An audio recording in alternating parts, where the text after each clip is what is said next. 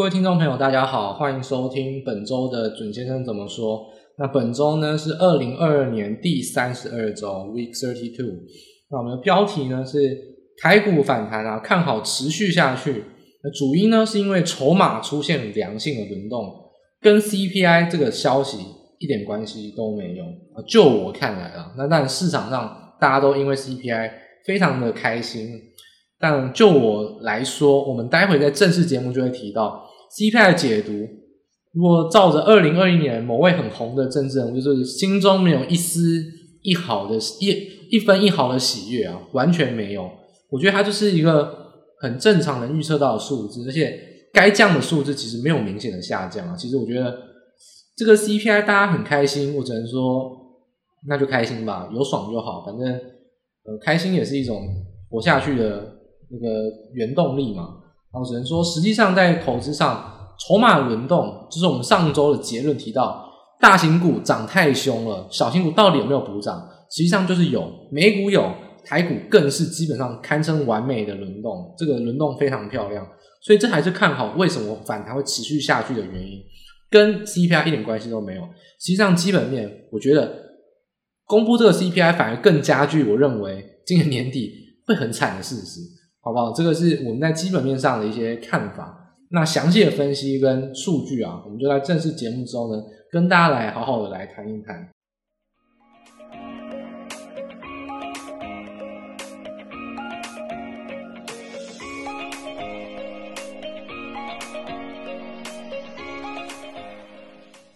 好，首先呢，我们就来谈一下，就是刚才提到的这个 CPI 哦。那 CPI 当当初啊，其实就是八点半嘛，台湾时间八点半啊，一公布呢，美国的期货盘还在盘前，因为美国现在是夏日时间，九点半开盘，八点半的时候就是盘前啊，期货就急了啊，直接拉了两趴。那所以说，其实看到数据啊，但你说不管是 CPI 啦，或核心 CPI，都是低于市场上的预期啊，所以那就是看看到这种消息面利多的反应。但我为什么会说没有惊喜？原因是因为。第一个，我们在这个已经讲过，真的是无数次哦。第一个，为什么我们不看 CPI？因为 CPI 被油价完全主宰。那这个月情况没有改变啊。CPI 为什么跌？因为油价跌啊。那油价跌不是早就知道的事情吗？从七月一号就是油价崩跌的起始点，七月是整整跌了最多的一个月，它完整的在跌，整个七月都在跌油价。那 CPI 当然会跌。所以 CPI 劣预期，我觉得完全我不知道到底要开心什么，不就是油价吗？那核心 CPI，他会说那核心核心 CPI 也低于预期啊。那大家就可以去翻我们提供给大家的这个数据哦，看完整细项表，核心 CPI 之前是零点六哦，零点七的月增率都很高，这个月只有零点三，市场上觉得说哇太赞了，零点三哎，事实上来自于什么？底下有一项叫做 commodity，然后。Commodity 就是商品类，商品类只有零点二，那前几个月都是零点七、零点八，为什么？因为商品类它的波动非常大，它很容易出现大量的购买，然后它很容易出现价格一增加，我就减少购买量。我就举一个最简单、最简单的例子，我们不要讲食物跟能源嘛，那个是核心 CPI 以外的项目，我们就举这个非核心 CPI 的项目。简单来说，买衣服。衣服这种东西就是非必须消费嘛。如果你在有钱的时候，一件股票有赚钱，买两件，甚至买贵一点的衣服，你的消费会增加，而且会有升级消费。就是说，同样买一件衣服，你还愿意买贵一点的衣服。这个就是所谓商品内会出现的现象。商品类有两大特色，第一个是。它会有波动很大现象，就是经济好买很多，经济少就减少购买，因为它通常是非必需消费。再还有第二个很大的特色，就是有降级消费。在经济不好的时候，不只是你买的变少，你会选择去买比较便宜的商品。也就是说，很大家记得吗？在零七零八年金融海啸的时候呢，大家会去捡便宜啊，去买那个什么。什么打折的商品，就是所谓的降级购买，商品类的商品就会出，商品类就会出现这样子的现象。所以现在看来，这个零点二趴的月增率是为什么？是因为商品类的库存堆积的非常高，都在降价，甚至说是削价竞争。之前讲到像是沃尔玛，或者说很多的零售商库存都很高。你看台湾的终端的品牌商，你说像华硕，华硕 EPS 暴跌八成，为什么？因为库存现在有两千亿，它光是这一季认列的库存跌价损失，影响它的毛利率，影响到快要九趴。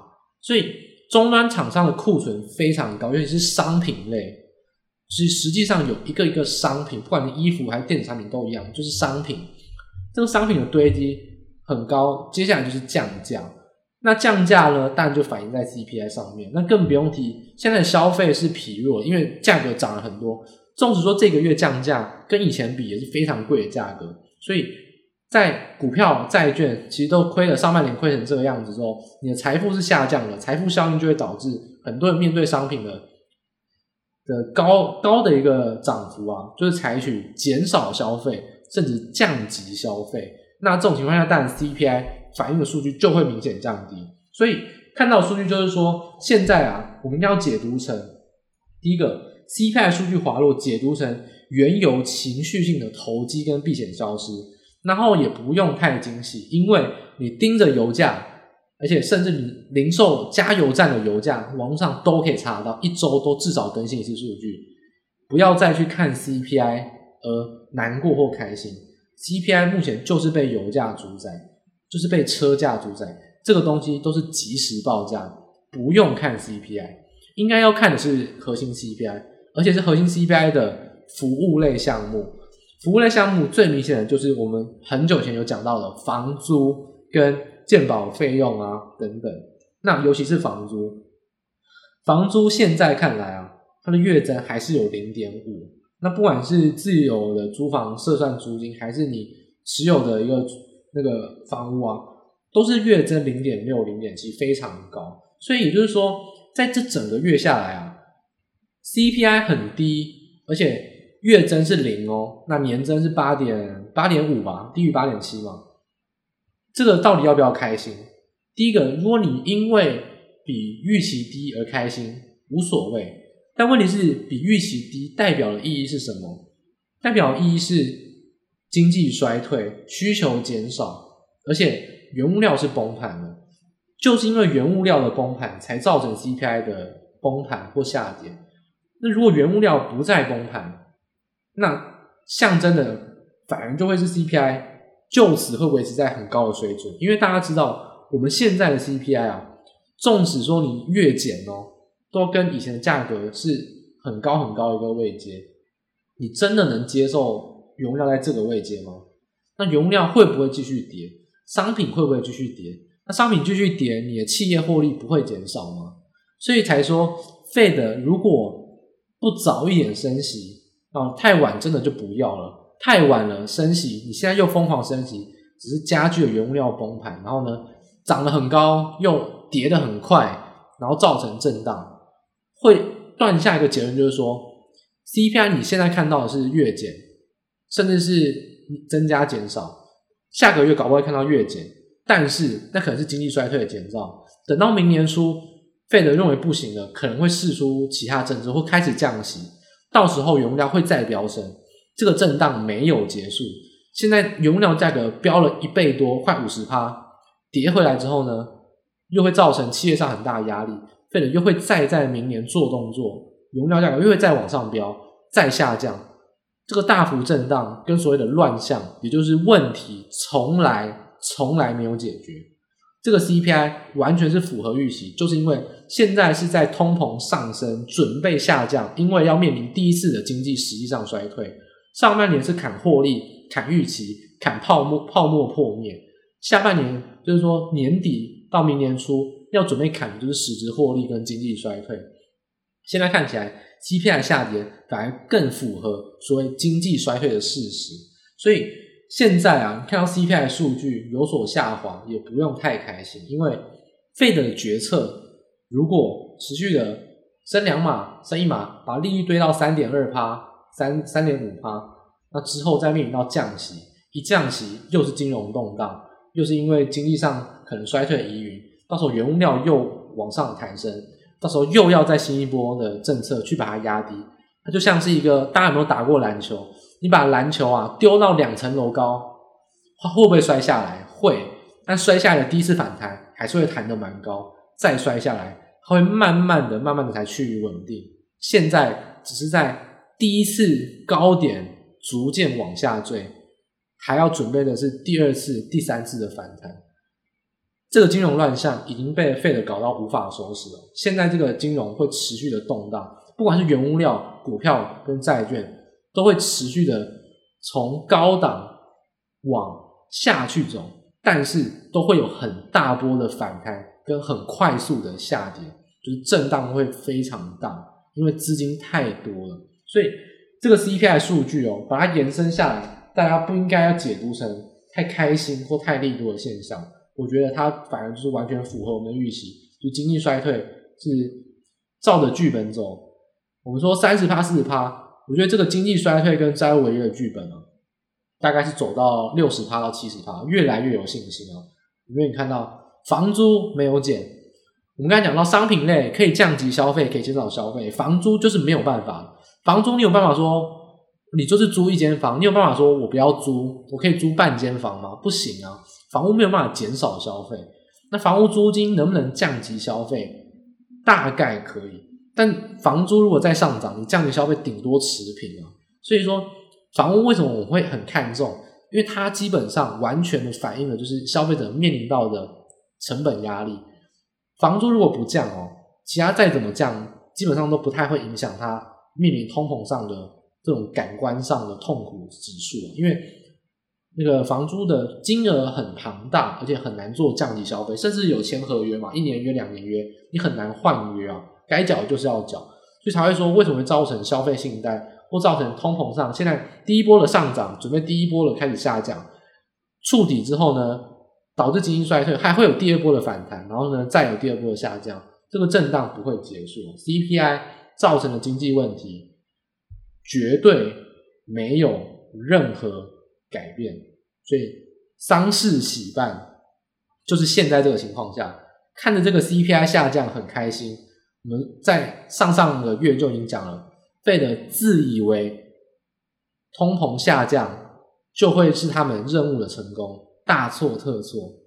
他们现在是正在把问题引导到经济衰退的路上，所以 CPI 数据不会是造成我们看多的原因，这是它依然加剧我们中长期对基本面悲观的想法。所以这也是这一周最重要、最重要要跟大家分享，不要跟着市场上随波逐流。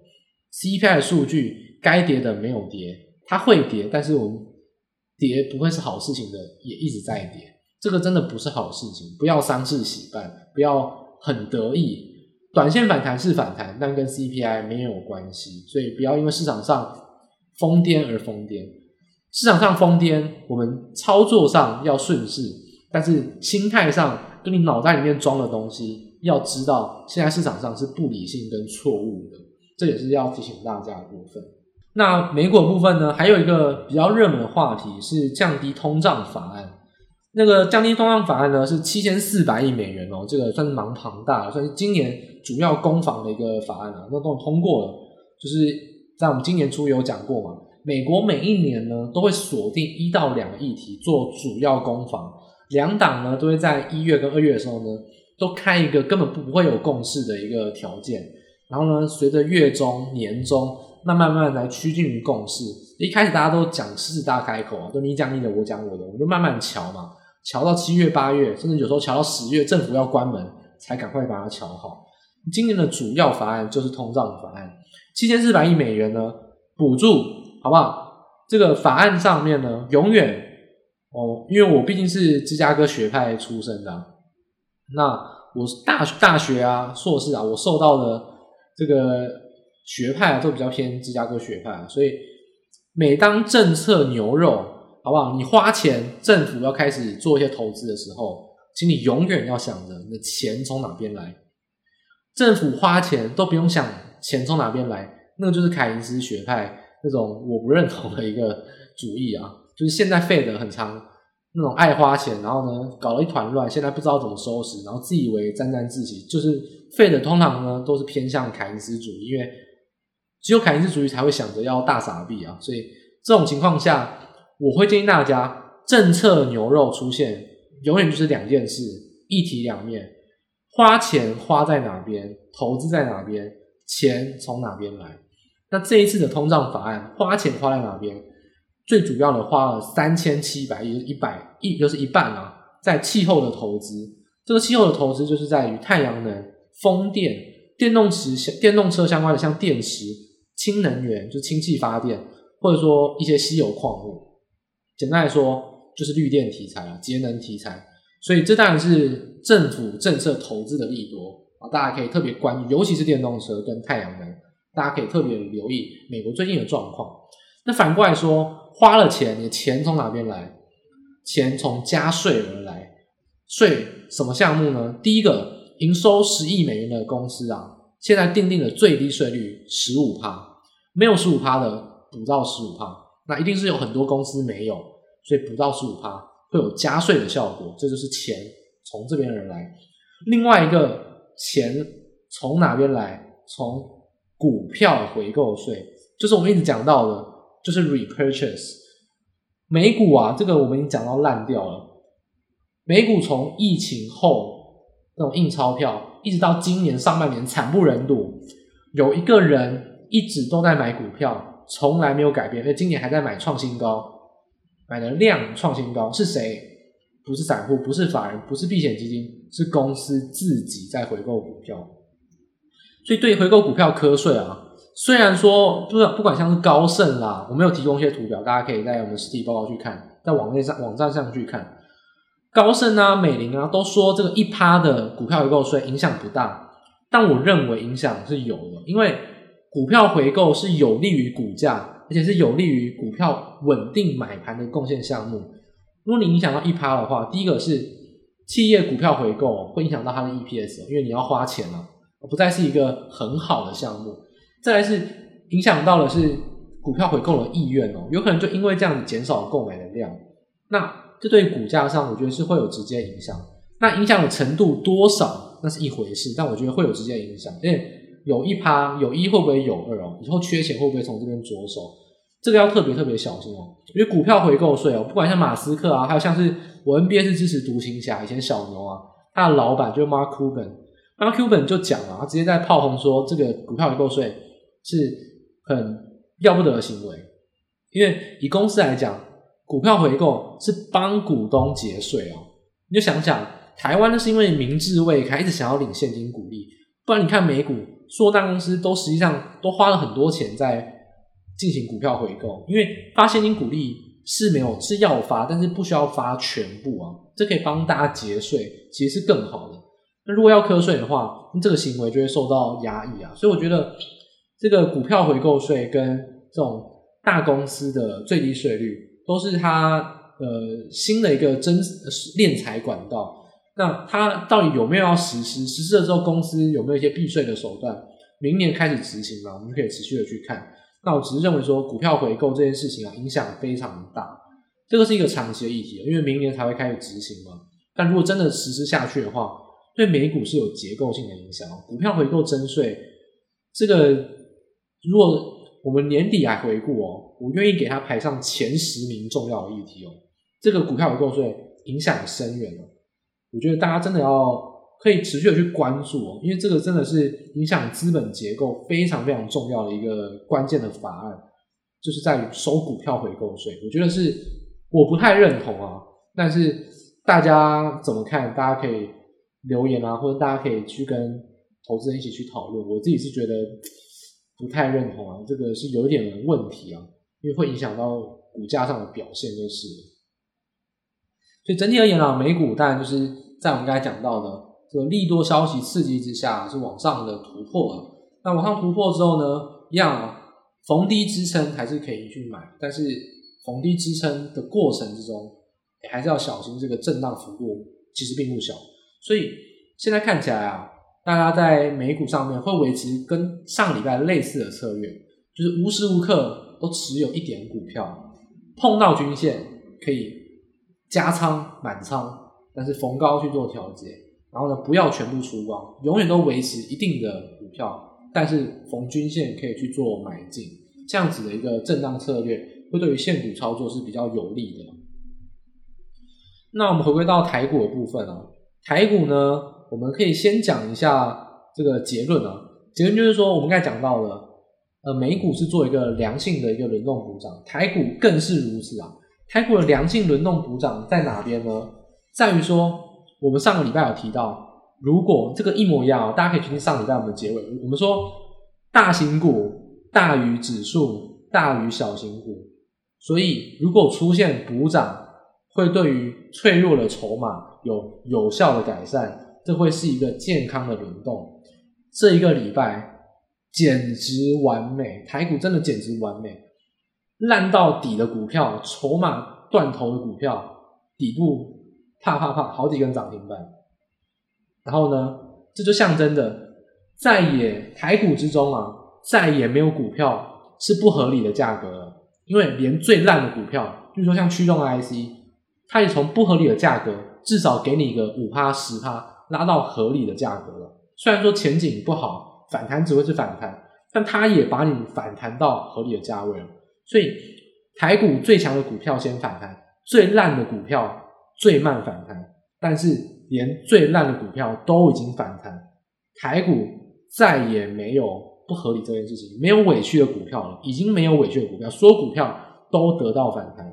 所以这件事情就象征了筹码有轮动，从强到弱到超级弱，从动呃融资断头的股票给它回到一个合理的位阶。所以台股。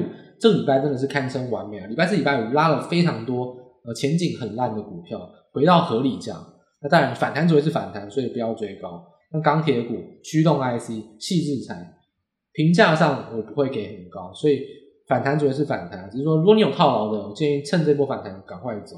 那如果你没有你呃短线上啊，你要追价，你可以做个当冲、隔日冲，但是你要投资这个不是好标的，这个是。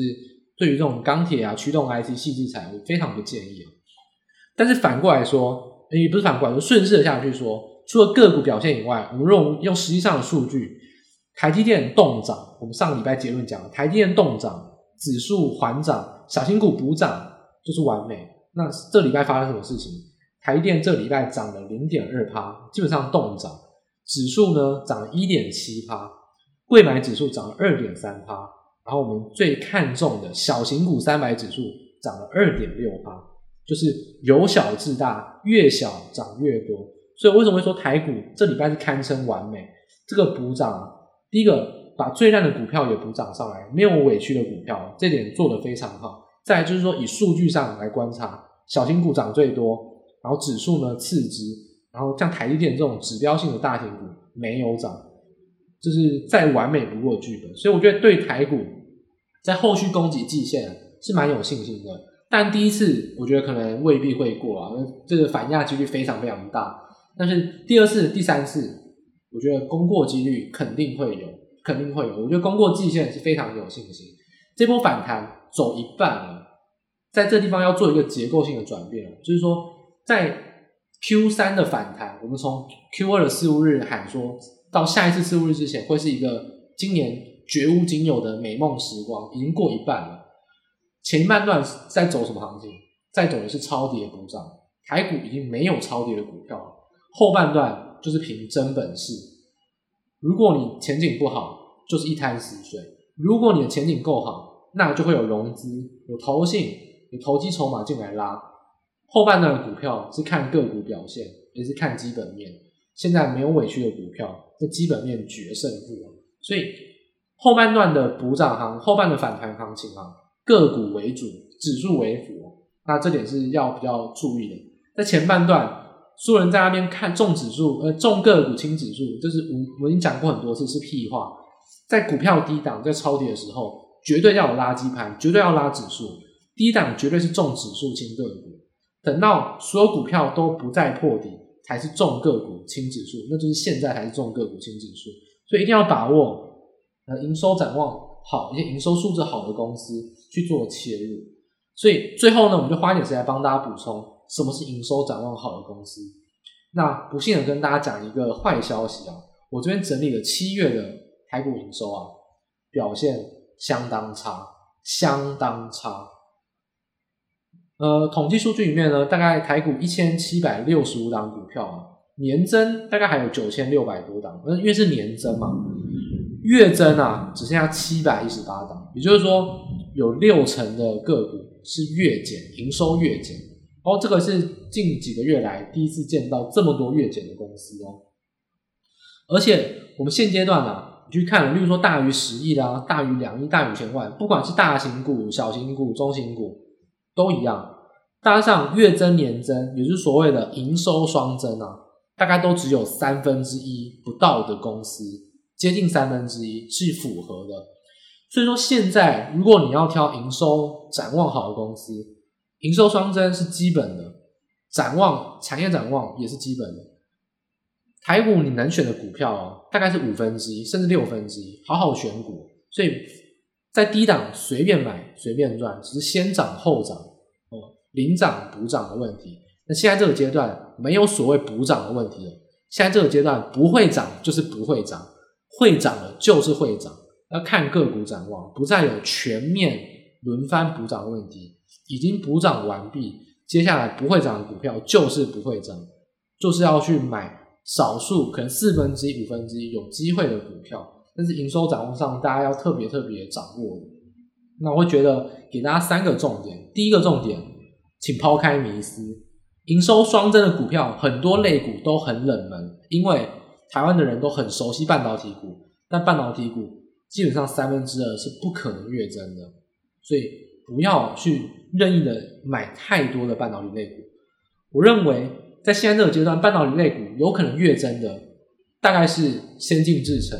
包含呃半导体设备跟半导体材料，除此之外，很多的个股不用期待月增，所以半导体会是一个主轴。所以很多的冷门类股啊，就是对我来说可能不冷门啊，对很多投资人来说是冷门。也就是说，最近营收表现非常好，集体性很强的族群，例如像是自行车供应链，例如说像是苹果供应链，像 PCB 连接线这种。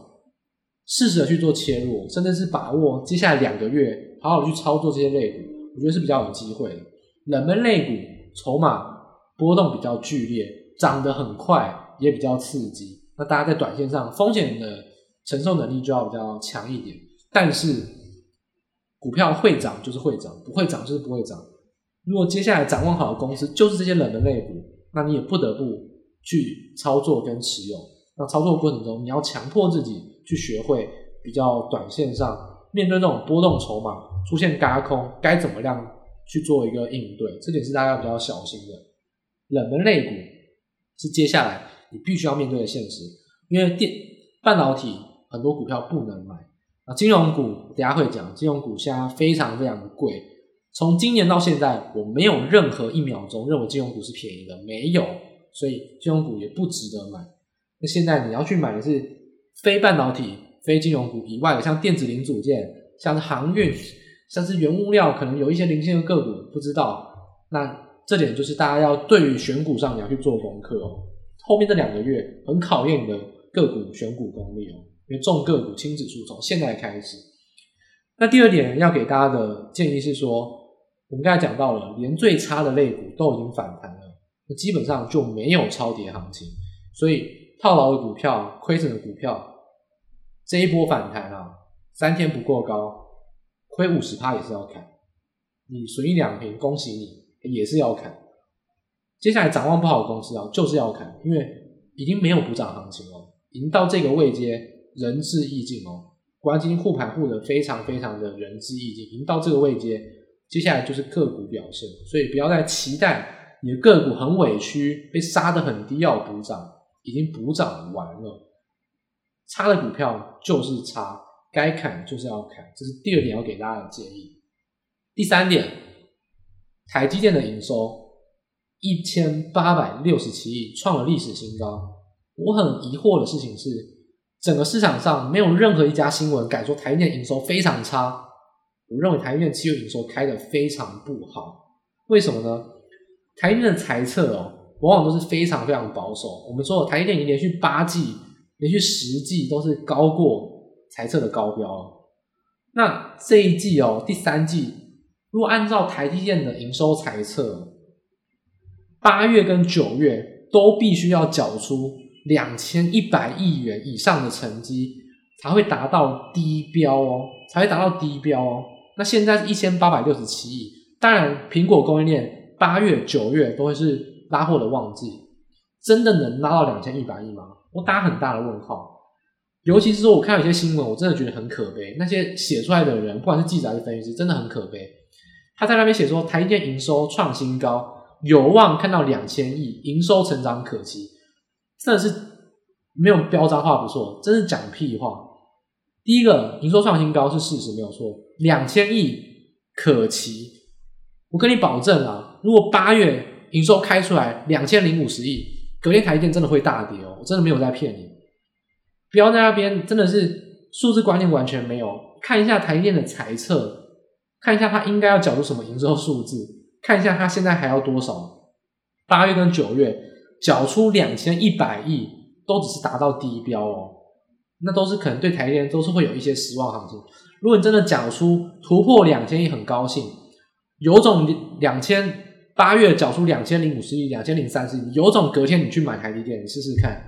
我会保证隔天台电会非常惨哦，真的两缴出两千出头亿的营收，台台积电真的会表现，隔天会跌给你看哦。两千一百亿都是低，都是很低标的数字，所以七月的营收真的太低了。台电七月营收真的开太低，八月跟九月的压力非常大。当然台呃苹果拉货是照常没有错，但真的会拉到两千一百亿吗？我觉得这个几率是有点有点渺茫哦。我觉得这压力蛮大的。但是看一下我们护国神山啊，我不是看不好台电，而是台电就是台湾表现最好的公司。但台电真的七月营收都开成这个样子，八九月要很好，我觉得是有难度的。所以请大家意识到一件事情：台电的七月营收开的不好，开的真的不好。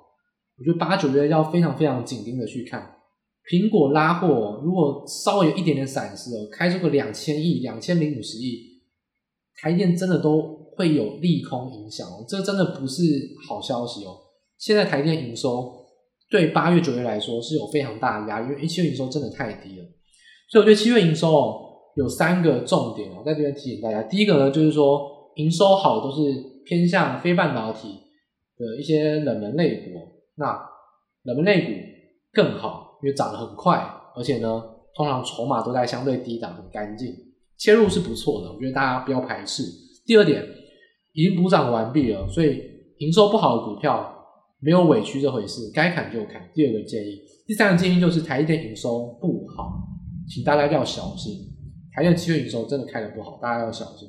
这是七月营收给大家的一个补充啊，也是我们刚才对应到了。接下来会建议大家买营收展望好的股票，营收展望好的股票其实并不多，你从七月去看。你就只能，你就可以筛掉超过三分之二的股票，所以这点是特别给大家一些建议。就七月营收看的数字很不漂亮，是好事也是坏事。坏事在于说七月营收不漂亮，这当然对于呃获利上是有非常大影响。好事是说它帮你筛选掉了很多股票，代表说能买的股票也就那些，哦，你也不用像去那个 Costco 一样不知道买什么，它就像是一个。呃，便利商店，那商品已经少很多了，它已经帮你筛选掉很多很多标的了。那七月营收不好是好事也是坏事啊，那看你怎么去解读啊。那我觉得对我来说，它会是一个让我看清楚企业表现一个很好的机会，锁定选股标的一个很好的机会。那最后最后呢，我们简单提一下金融股啊，金融股我们从今年初啊，没有任何一秒钟是看好它的，就是贵，就是不合理，就是要跌。啊，涨都是不合理，跌呢都是该跌，没有改变。现在金融股，你看到金融指数狂拉，就是在拉指数，这个是非常大的隐忧。金融股不合理，就是不合理。我举一个很简单的例子哦，在上半年的时候呢，一堆人哦，还有很多自称自己是什么专家的人在讲升息行情，所以金融股很看好。那时候我就已经说这是屁话。第一个。就算是升息，那也是因为通膨而升息，绝对不是因为经济成长，所以不要把这次升息当利多。事实上，看到今年上半年就知道，我们今年一月、二月股口我跟你讲了这么多是对的。第二点，台湾的金融股都是资金集中在寿险业，寿险业有非常多的股票跟债券要有未评价的损益，所以跟升息一点关系都没有。银行，除非你是纯银行股啊，不然升息真的跟你没有关系。你说你去买高雄银啊、台企银啊、上海商银，那你的获利或永丰金啊，可能稍微存一点的金控，那有可能会因为升息获利表现比较迟稳。但是多数的个股都有投资部位，甚至金控股很多是寿险为主体的，像富邦金、国泰金、开发金、中信金也有一半。还有星光金，这些都是承受了非常大的股债损失哦。那上半年都报喜不报忧嘛，都说啊升息是利多，EPS 维持正，就季报又开出来，净值减损十几块钱。所以就说，请你不要一直去相信那些人讲的鬼话。股债双杀，到底金融股要怎么涨？这句话我从今年二月乌俄战争爆发之后，我就已经讲了，我看不懂金融股在抗跌什么。就是有病，股债双杀，金融股尤其是金控股肯定要跌，因为净值会跌到你真的会跌到你脱裤子都不够赔哦。所以大家要特别特别小心，去看财报上面教大家怎么看财报。你把损益表打开，EPS 都是正的，那是因为有很多未实现的损益都在 OCI，就是其他综合损益，那是不是 EPS 的项目？它影响到净值，但不影响到 EPS。那你可以去看，我举富邦金或者国泰金这种寿险为例，你可以去看它银行股啊，他们都有投资，透过 FOCI 衡量权益工具投资未实现评价损益，通常全部都一狗票，都是红字负的，那就来自于股债双杀，跌得很惨。那更不用提，如果是寿险业，采覆盖法重分类之其他综合损益，这是只有寿险业才有的。这都是跌到非常非常夸张的项目，所以为什么富邦金、国泰金净值都减了非常多？为什么看到南山的时候，听说净值会跌了很多，让润泰全一度要变成净值变成负的？净值变成负的是来自于股债双杀，所以我要我要下的结论，第一点，升息跟金融业真的没什么关系，除非你买永丰金，除非你买呃。其实真的没有，金控股大概就是这些。除非你买和库金、永丰金，或者是买纯银行股，否则升息跟你一点关系都没有。再就台湾升息的幅度很低，所以赚也赚不了几毛钱。第，再来，股票跟债券涨跌会影响到金融股非常非常多。只要股票、债券涨，你看七月 EPS 一样都是正的，但是净值全部都回冲回来了。然后你要把这当利多吗？那你为什么不提？我们已经预告了。十一月、十二月，甚至明年初，股灾会大跌。那那时候金融股不是又要跌吗？所以不要把金融股的 EPS 或是净值回升啊，当做一个很乐观的消息。金融股就长期来看，除非你买永丰金、合库金，或者是纯银行股，否则其他的金融股无一幸免，在今年都不会好受，明年也是，展望都不会好的。再来，就线论线，就价格论价格，现在。金融股的价格也是涨得很夸张，都是历史的相对高点，真的不合理啊！你去买台积电都比买金融股好，哦，真的，我真的是敢保证啊，台电绝对比金融股好。这个价格上就是合理跟不合理，就是完完全全的分辨。那金融股，第一个，多数的金控跟大型银行股啊，全部都因为股债的损失，未来非常堪忧。第二点，现在金融股的股价真的太高估了，所以我对金融股是不看好。这也是在最后面算是补充给大家，算是产业上的讯息啊。所以总结也会建议大家说，现在台股进入一个非常好的补涨，后续呢震荡压回啊，去挑战季线，一次、两次、三次，不管挑战几次，就是会过，我就直接下结论，就是会过。有反压正常，但一定会过，两次、三次一定会过。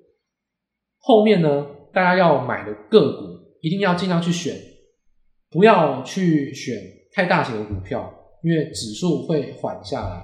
去选个股，那个股呢，尤其去选营收双增啊，获利其实本益比很低的。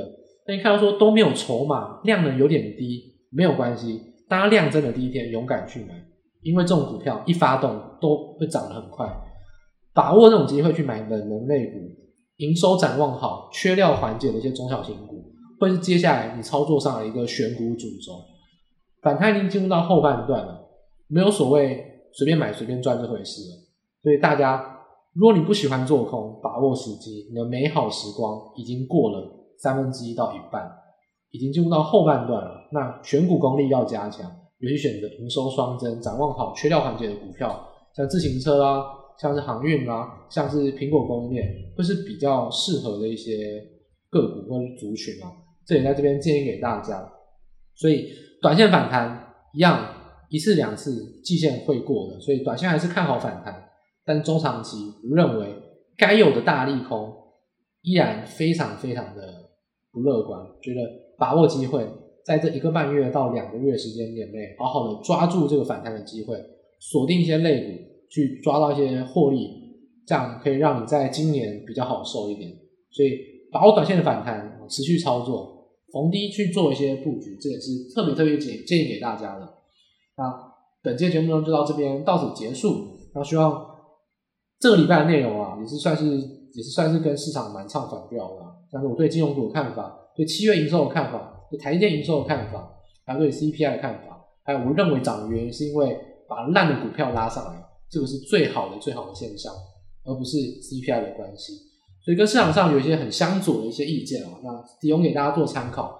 希望大家听了之后呢，可以用不同的思维去切入，得知到真的投资上短期、中期、长期你应该有的一些。呃，该有的一些知识跟知道现在的现况，那对大家投资有所帮助。那希望大家下一周同一时间呢，在各大 Podcast 平台上面继续跟大家做见面哦。希望本期的节目大家喜欢，那大家的回应呢，我们都会去看。希望大家多多的留言啊。那这边就是感谢大家，那下周再见，拜拜。